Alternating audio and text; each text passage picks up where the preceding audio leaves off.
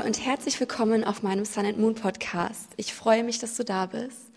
Dies ist eine ganz besondere Folge, denn ich darf meine Yogalehrerin Anjuli Rudolph interviewen und freue mich riesig darüber, was sie uns heute zu sagen hat und was sie dir vielleicht auch mitgeben kann. Hallo und herzlich willkommen, meine liebe Anjuli. An erster Stelle würde ich dich bitten, dass du dich einmal vorstellst und so ein bisschen etwas über dich erzählst. Ja. Danke, liebe Denise, das ist lieb von dir. Danke für die netten Wörter. Ja, ich heiße Anjuli und äh, ich bin in Indien geboren und aufgewachsen. Meine Mutter ist eine bekannte Yogalehrerin in Indien, wie du schon weißt. Und äh, meine Geschwister, auch meine Cousinen und Cousins, wir sind alle Yogalehrer, also in unserer Familie dieser Generation. Äh, wir sind äh, aus den ähm, acht Geschwistern, sieben von uns sind Yogalehrer. Und ja, anscheinend hat das Universum uns ausgewählt, die Botschaft von Yoga in die Welt weiterzubringen. Und ähm, ja, das füllt mich mit sehr viel Demut. Dankeschön für deine unfassbar wärmenden Worte. Sehr schön zu hören. Kannst du uns sagen, wie du zum Yoga gekommen bist? Also ich stelle mir das jetzt so vor, wenn man in einer yogischen Familie groß geworden ist, das wird einem wahrscheinlich direkt in die Kinderschuhe gelegt. War das bei dir genauso? Ähm, kann man so sagen, aber auch nicht so ganz, weil äh, ich war die Einzige in meiner Familie, die äh, sehr stur war und sehr dickköpfig und äh, habe dann immer äh, meinen eigenen Weg finden wollen und habe mich als äh, schwarze Schaf der Familie bezeichnet. Das heißt, äh, bis ich 40 wurde, habe ich aktiv so gut wie gar kein Yoga gemacht. Also ich habe im Grunde immer sehr viel Sport gemacht. Ich war äh, in der Schule die beste Athletin meiner Schule. Ich war eine Volleyballspielerin. Ich habe jahrelang Tennis gespielt und bin Marathons gelaufen und so weiter. Aber beim Yoga habe ich immer gesagt, nein, ist nicht mein Ding, lass mich bloß in Ruhe.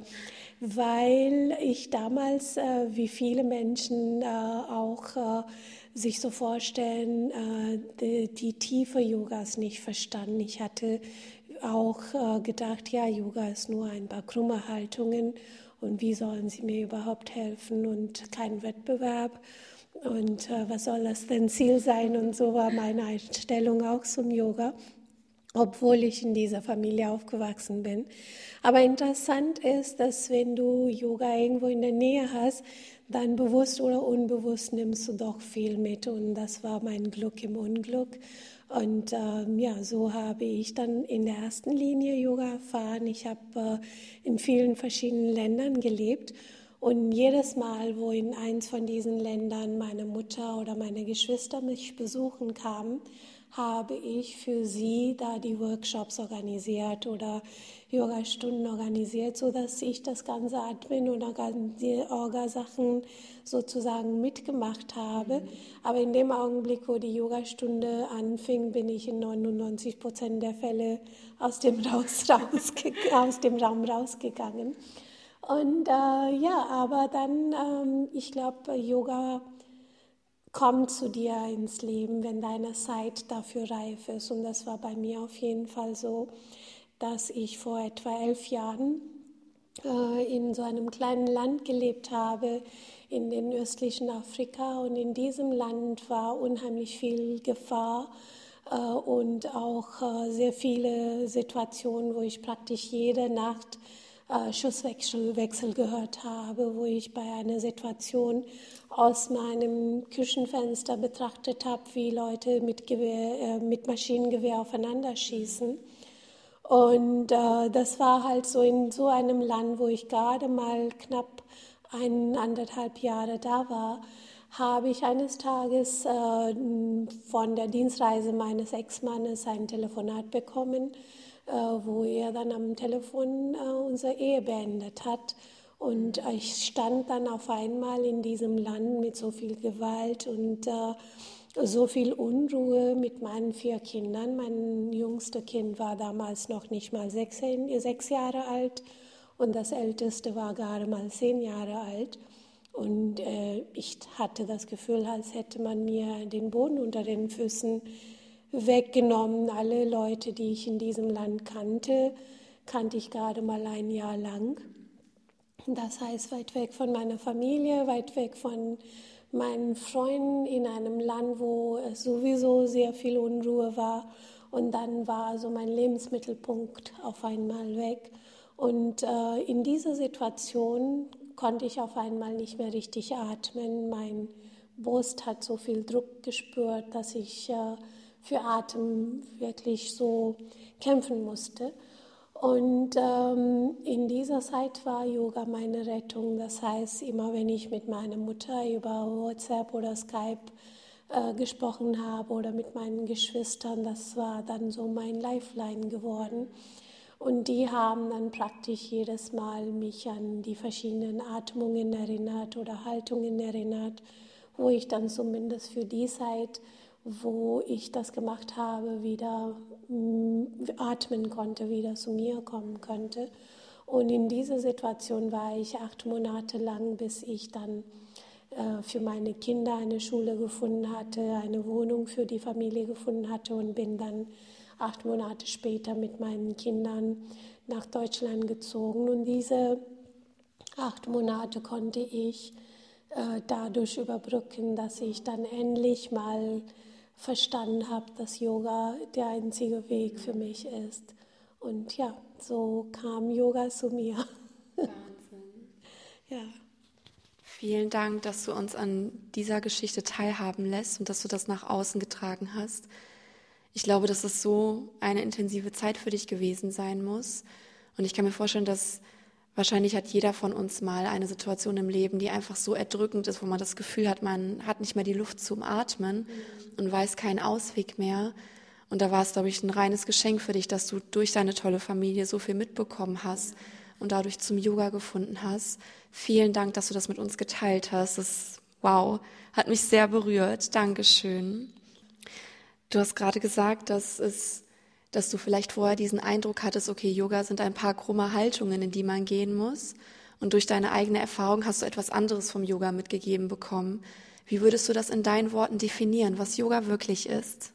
So wie ich das erfahren habe, kam das von innen aus. Und äh, eine meiner Geschwister sagt immer, Yoga ist kein Workout, das ist ein Work-in.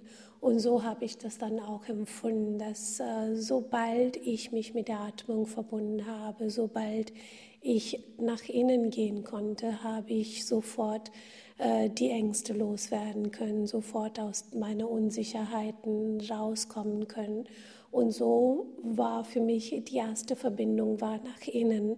Und so würde ich das Yoga auch beschreiben, weil Yoga ist im Grunde das Wort wörtlich heißt, ähm, Pluszeichen oder eine Gemeinsamkeit, eine Verbindung.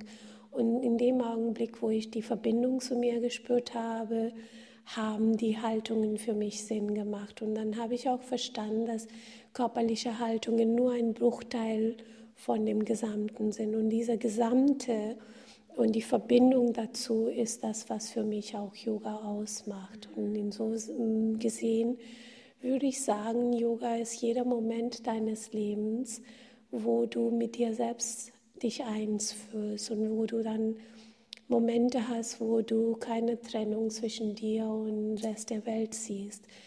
Egal, ob du das auf der Yogamatte erlebst oder bei einem Sonnenuntergang, das spielt keine Rolle. Wichtig ist diese Verbindung. Würdest du sagen, dass es dann wahrscheinlich auch einige Leute gibt, die bereits Yoga praktizieren, ohne dass sie es wissen? Also zum Beispiel bei einem schönen Sonnenuntergang oder bei einem Waldspaziergang. Was wäre in deiner Vorstellung der Wunsch, was durch Yoga nach außen getragen werden soll, was im Prinzip aus dem Inneren entsteht und was dadurch nach außen kommen soll? Was würdest du dir dazu wünschen?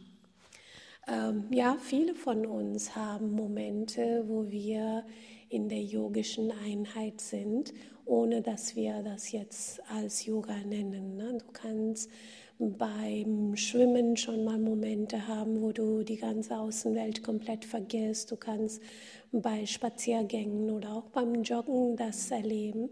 Und äh, das ist das A und O von Yoga. Und das sind immer mal wieder, haben wir alle solche Momente erlebt. Deswegen irgendwo sind wir schon alle Yogi, äh, yogisch unterwegs. Ähm, Und für mich ist das dann das, was entscheidend ist, wann du dann tatsächlich anfängst, mal das bewusst zu machen, weil bis dahin haben wir das unbewusst gemacht. Also, aber irgendwann mal im Leben kommt eine Zeit für viele von uns, die äh, glücklich sind, äh, äh, Yoga dann tatsächlich äh, auf dem richtigen systematischen Weg zu lernen. Aber viele von uns kommen bewusst und unbewusst immer mal wieder in diesem Zustand und gehen dann wieder weg. Was einem Yogi davon unterscheidet, ist, dass der Yogi hat verstanden, mit welchen Werkzeugen ich in diesen Zustand komme und wie ich mich immer wieder da reinbringen kann und dauerhaft auch da bleiben kann. Und in dem Augenblick, wo du das Segen hast, das zu verstehen, äh, haben sich die Türen von Yoga für dich geöffnet. Wow, was für wundervolle Worte und was für ein schönes Bild. Du arbeitest ja auch als Coach und du verbindest ja auch deine Coaching-Methoden mit der Philosophie des Yoga. Hast du da auch Menschen, die zu dir kommen, die vielleicht gerade an einer Krankheit leiden? Und wenn ja, wie hilfst du diesen Menschen? Und würdest du sagen, dass Yoga da unterstützend ist, wenn man bereits eine Krankheit hat? Ja, auf jeden Fall. Also es sind äh, viele Menschen, die zu mir kommen, die durch verschiedene Lebenssituationen äh, den Weg zu mir gefunden haben. Viele von denen leider auch wegen verschiedener Erkrankungen. Und ähm, da sind ganz oft Erkrankungen, die physischer Art sind, aber auch die psychischer Art. Und es ist vollkommen egal, was für eine Erkrankung das ist. Im Grunde ist das eine, ein Unausgleich von den pranischen Energien in dem Körper.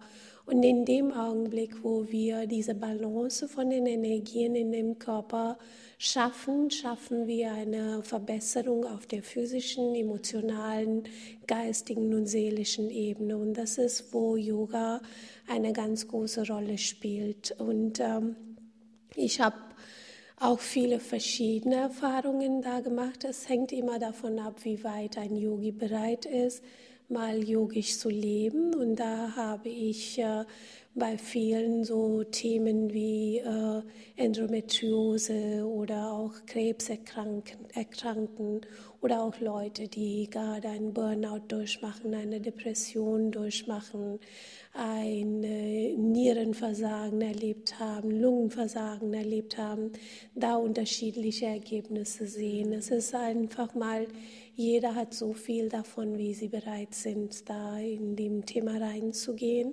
Aber ähm, was interessanterweise Yoga mit uns macht, ist, äh, dass es eine direkte Auswirkung auf unser Nervensystem hat, unseren ähm, Atmungssystem hat und vor allem es hat eine direkte Auswirkung auf unseren Endokrindrüsen und damit auf unserem Hormonsystem. Und wenn diese drei Systeme in Balance kommt, dann muss die Verdauung stimmen. Und wenn die Verdauung schläft, die Schlafrhythmen stimmen, dann äh, profitiert man auf alle Fälle, weil dann diese verlorene Balance wieder etabliert wird und äh, man merkt sofort, dass da irgendwas sich ändert. Viele von uns ähm, können äh, physische Veränderungen als erstes wahrnehmen. Also ganz oft sehe ich, dass wenn die Leute ganz mit dem verspannten Nacken und Rücken zu mir in den Yogastunden kommen und sofort nach der Stunde merken sie, Mensch, mir geht es gut. Ähm, aber das Schöne an Yoga ist, dass die Leute das auch seelisch und geistig merken, dass sie den Stress abbauen können, dass sie loslassen können. Und wir wissen alle, dass Stress eine wichtige Rolle spielt in unseren äh, Krankheitsbildern. Und in dem Augenblick, wo der Körper aus dem Stress rauskommt, aus dem Sympathikus äh, in das Parasympathikus kommt, dann können die Schwellungen zurückgehen, dann können die Infekte zurückgehen, weil die Heilung entsteht nur, wenn wir in dem Parasympathikum sind. Und das schafft Yoga in meisten Fällen, egal ob du das nur physisch machst oder ob du das mit Atmung verbindest, ob du das äh, mit den Entspannungstechniken verbindest. Aber wenn du das ganzheitlich mit Ernährung, mit Entspannung, mit Atmung, mit Pratyahara und mit Meditation machen kannst, dann machst du auf alle Fälle Beispiele. Also wir haben schon mal, es war jetzt nicht eine direkte Person, die mit mir Yoga gemacht hat, aber in meiner Familie mit meiner Schwester, wo wir ein Tumor, das so groß war wie ein Tennisball, das innerhalb halbes Jahr so weit zurückging, dass da der Tumor weg war. Nur dieser Mensch musste operiert werden, damit diese Membran von dem Tür raus operiert wird. Ähm, da haben wir ganz tolle Erfolge schon mal erlebt. Es ist so schön zu hören und ich glaube, das gibt so vielen Menschen Hoffnung, und wieder das Gefühl oder das Wissen auch, dass wir so viel in uns selber schaffen können, dass unser Körper selbst Heilungskräfte hat und dass dieses Konstrukt, dieser Körper, den wir haben, so unfassbar intelligent ist, dass wir uns das gar nicht vorstellen können und der schon weiß, was das Richtige für uns ist. Und wenn wir ihn einfach wieder dorthin bekommen, in die Entspannung, die Dinge loszulassen, die uns nicht gut tun, dass er es dann auch sehr gut auf mit eigener Kraft schafft, da rauszukommen und eine Krankheit wieder zu heilen. Hattest du noch ein weiteres Beispiel, wo du miterleben konntest, wie die Praxis des Yoga das Leben des Menschen verändert hat? Ja, einige Beispiele. Also es ist auch, äh, wie gesagt, die Reise kann nur so weit gehen, wie die Leute bereit sind zu gehen. Und äh, ich erlebe auch wirklich Tag für Tag, wie die Leute sich aus ihren Depressionen befreien oder auch ganz schlimme Schmerz. Äh, ähm, Situationen befreien können auf alle Ebenen. Ähm, ich habe eine äh, Person, die seit 2017 bei mir in der Yoga-Stunde kommt und äh, ich darf ja wegen Datenschutz die Namen nicht nennen, aber sie äh, hat ganz schlimme Schmerzerkrankungen gehabt und äh, aber sie ist absolut fokussiert und sie entlässt sich keinen einzigen Workshop entgegen. Sie, sie hat ihren eigenen Beruf, aber sie hat trotzdem mal eine Yogalehrerausbildung mitgemacht, um eben aus diese Coaching-Aspekte von der Ausbildung zu profitieren und äh, auf die Ernährung gearbeitet. Und da sieht man auch wirklich nicht nur, dass sie körperlich sich aus den Schmerzen befreien könnte, sondern auch, dass sie eine ganz andere Lebenseinstellung hat. Und dass dieser Mensch, wenn ich sie begegne, sie hat immer so ein breites Lächeln auf dem Gesicht. Und das ist die Sonne in Person. Und ähm, du merkst immer, wenn du in ihrer Nähe bist, dann kriegst du auch so viel äh, positive Kraft von ihr und deswegen ist es auch für uns Yogalehrer eine komplette Win-Win-Situation. Ne? Es ist nicht nur, dass wir geben, sondern, wir auch sehr viel zurückbekommen. Und ähm, du hast ja neulich das auch auf der indischen Indienreise mitbekommen, wie viele Menschen dann ähm, sich davon profitiert haben. Ein Beispiel, was mir einfällt, ist, äh, ich habe zweimal die Woche hier in der Nähe bei einem Fitnessstudio zwei Kurse und äh, ein Mensch, der an dem Empfang von diesem Fitnessstudio arbeitet, der hat eines Tages äh, mich darauf angesprochen und sagte, Anjuli, weißt du, wenn die Leute hier zum Zumba-Kurs kommen oder zu einem anderen Kurs kommen, dann kommen sie aus dem Kurs raus und sagen Tschüss und sind weg. Und dann kommen die Leute aus der Yogastunde bei dir und dann kommen sie und sagen, Tschüss, hab einen schönen Tag und die haben so ein breites Lächeln auf dem Gesicht. Was machst du eigentlich mit den Leuten? Und ich denke, das beschreibt einiges, wie was Yoga tatsächlich mit den Menschen macht. Und damit möchte ich lange nicht behaupten, dass es etwas ist, was ich persönlich tue, sondern einfach mal das ganze yogische System, was dahinter steckt. Und wenn wir ein paar Leute auf der Straße begegnen, die so dieses ansteckendes Lächeln anhaben, dann wissen wir alle, wie gut das uns tut. Es ist schön zu hören oder auch vor allem miterleben zu können, wie dieser, diese Überzeugung, diese Lebensphilosophie, die du in dir trägst und in Liebe und Dankbarkeit natürlich auch nach außen bringst und was das für Veränderungen bei anderen Menschen verursacht. Und wie du schon sagst, die Veränderung entsteht ja aus ihnen selber heraus Du bist der Zugang oder der Kanal dazu oder der Mensch, der gerade den Boden dafür auslegt. Aber es kommt alles aus dem Menschen selber heraus. Und das ist so wunderschön, selber zu erkennen, dass wir so viel Potenzial in uns haben. Glaubst du, dass das auch der Grund ist, warum Yoga immer populärer wird oder warum immer mehr Menschen zum Yoga finden? Weil sie einfach merken, es hat nicht nur was damit zu tun, den Körper dehnbar zu halten, sondern dass einfach dieses Gefühl des inneren Strahlens und des Wohlbefinden nach außen kommt.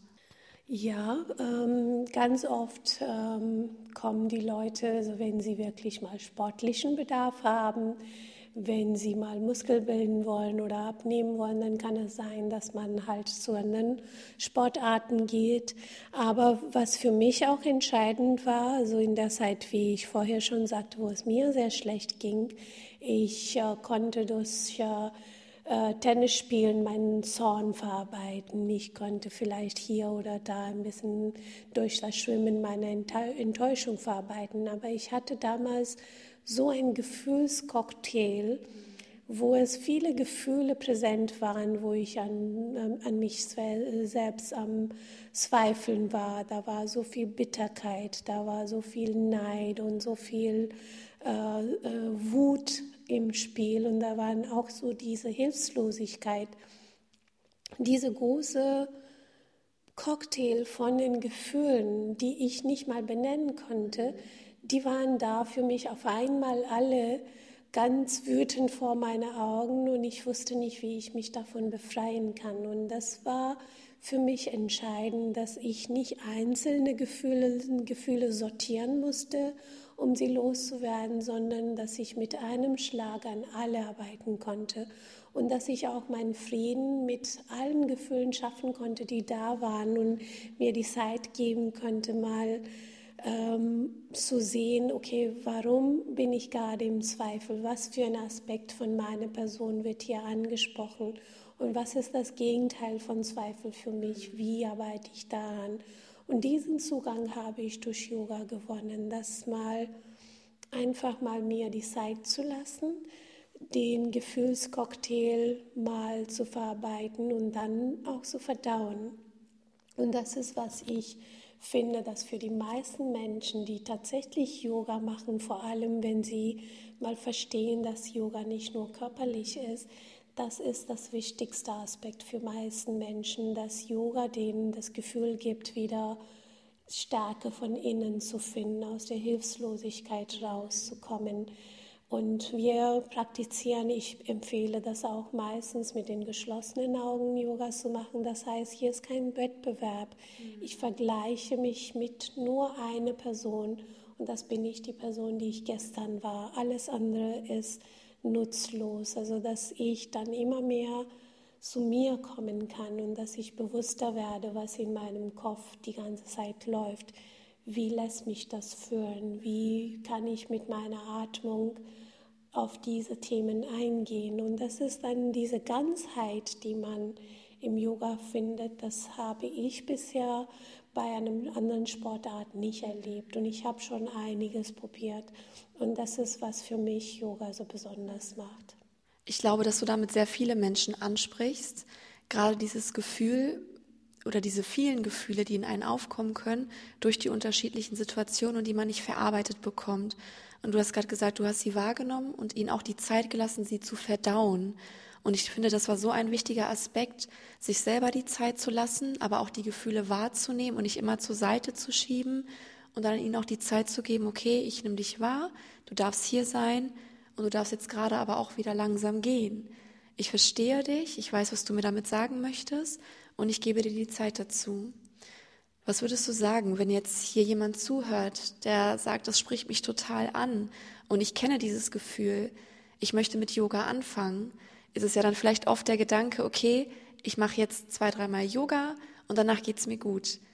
Was denkst du, wie lange dauert so ein Prozess? Was, was kann ein Mensch sich erhoffen, wenn er auf den yogischen Weg geht? Ja, das ist eine sehr gute Frage, Denise. Ähm, Fang mal da an, wo du gerade bist. Also wenn du äh, gerade ein Berufsleben hast, einen Ausgleich zu Familienleben zu schaffen hast und sehr viele Aspekte deines Lebens sind, dann macht das wenig Sinn zu sagen, okay, jetzt würde ich jeden Tag eine Stunde für die sieben Tage die Woche machen, dann kannst du davon ausgehen, dass du es gar nicht schaffen würdest. Unser Bewusstsein ist so geschaffen, dass immer, wenn wir eine Veränderung vornehmen wollen, dass es uns irgendwo bremst, weil das Unterbewusstsein glaubt, uns damit schützen zu wollen. Deswegen fang mal klein an.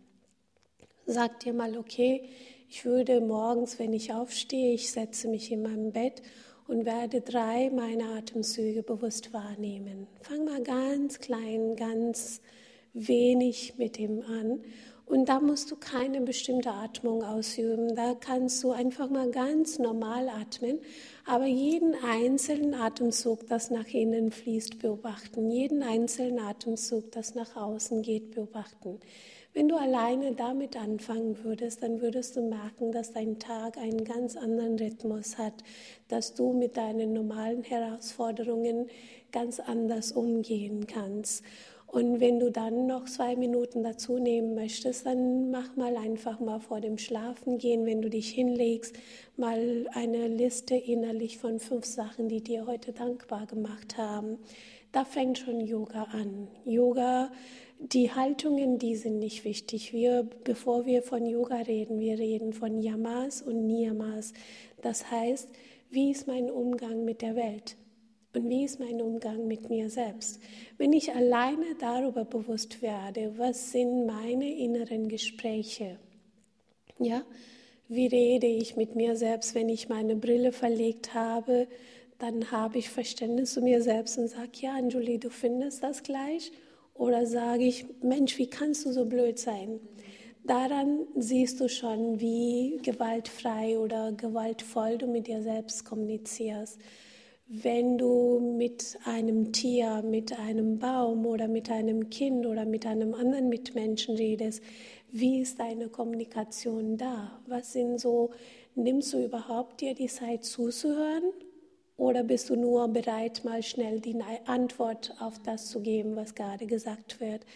Wie aufmerksam bist du auf deine Umgebung?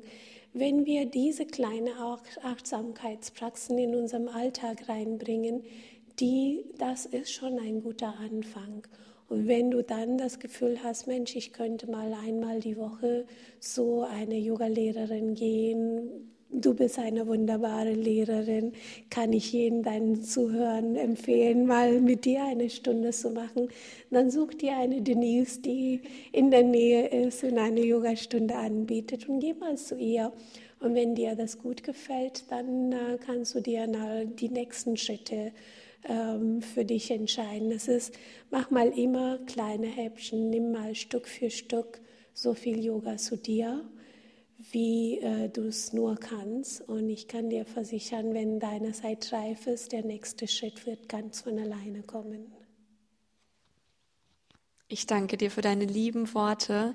dass für die, die es noch nicht wissen, Anjali war auch meine Yogalehrerin in der Ausbildung und ich durfte schon sehr viel durch sie lernen und erkennen, auch was in mir noch für einzelne Blockaden oder Baustellen sind. Deswegen bedeutet mir deine Worte oder deine lieben, deine, deine lieben Worte mir gegenüber sehr, sehr viel.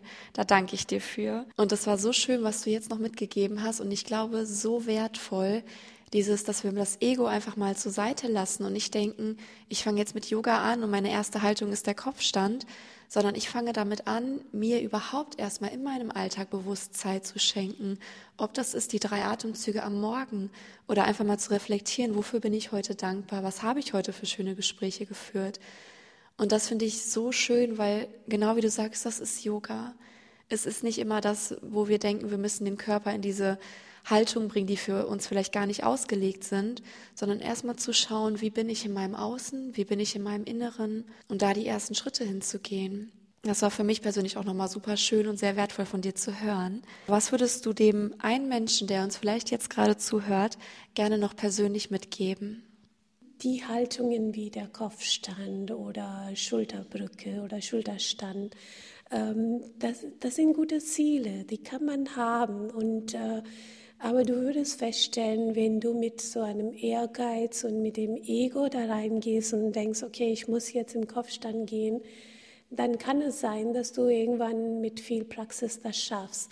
Aber die werden dir an dem Tag Spaß machen, wo du von innen aus das Gefühl haben würdest, okay, ich möchte mich einfach mal dabei wahrnehmen, wie ich in der Kindeshaltung bin, wie ich in Katzendehnung bin, wie mache ich mein Marjriasana, so irgendwas Kleines. Und in dem Augenblick, wo du die Augen zumachen würdest und nach innen schauen möchtest und bei jeder Bewegung einfach mal, ob du dich nur streckst oder dehnst oder drehst, mal beobachtest, was passiert hier mit meinem Körper, was macht diese Haltung mit meinen Gedanken, wie bewegen sich meine Gefühle bei dieser Haltung, was erneuert sich in mir, was kann ich hier loslassen. Wenn du diese Verbindung zu den Haltungen machen würdest, dann würdest du merken, dass dir die Haltungen Spaß machen. Dann ist die Sorge, ob du danach einen Muskelkater hast oder ob du, wie oft du bei dem Versuch, einen Kopfstand zu halten, umfallen würdest, das wird dich nicht mehr abschrecken.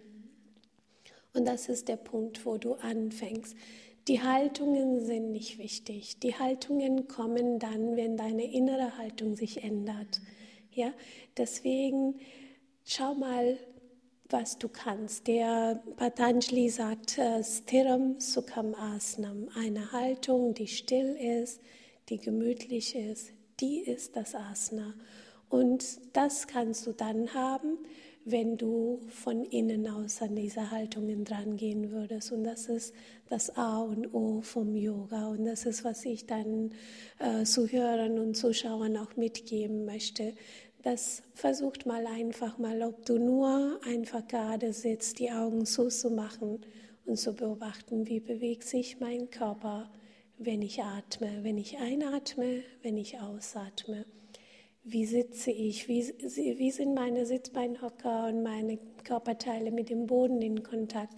Was sehe ich, wenn meine Augen zu sind? Was höre ich, wenn ich nicht aktiv nach Geräuschen suche? Was rieche ich? Wenn ich einfach mal bewusst werde, wo bin ich gerade? Was passiert oder was, was läuft gerade in meinem Kopf? Welche Gedanken überwältigen mich? Dann ist der einfachste Zugang zum Yoga ist dir schon gelungen. Und das möchte ich euch heute auch mitgeben. Vielen, vielen Dank für diese wunderschön abschließenden Worte. Ich hoffe, dass derjenige oder diejenige, die uns gerade zuhört, genau das davon mitnehmen kann, was der Mensch gerade benötigt. Ich danke dir vom Herzen für deine Offenheit, für dein Wissen und für diese ganz tollen Inspirationen und Worte, die du uns mitgegeben hast. Vielen Dank, meine liebe Anjuli. Ich freue mich auf den weiteren Weg, den wir beide noch gemeinsam gehen werden. Ja, Denise, das, äh, die Freude ist ganz meinerseits und ich wünsche dir ebenfalls alles, alles Gute. Ich bin so stolz, dass wir Yoginis wie dich in der Welt äh, geschickt haben und dass äh, wir immer mehr äh, Menschen haben, die durch euch auch mit äh, zum Yoga kommen. Und das ist eine sehr, sehr gute Nachricht für die Welt. Ich danke dir. Namaste.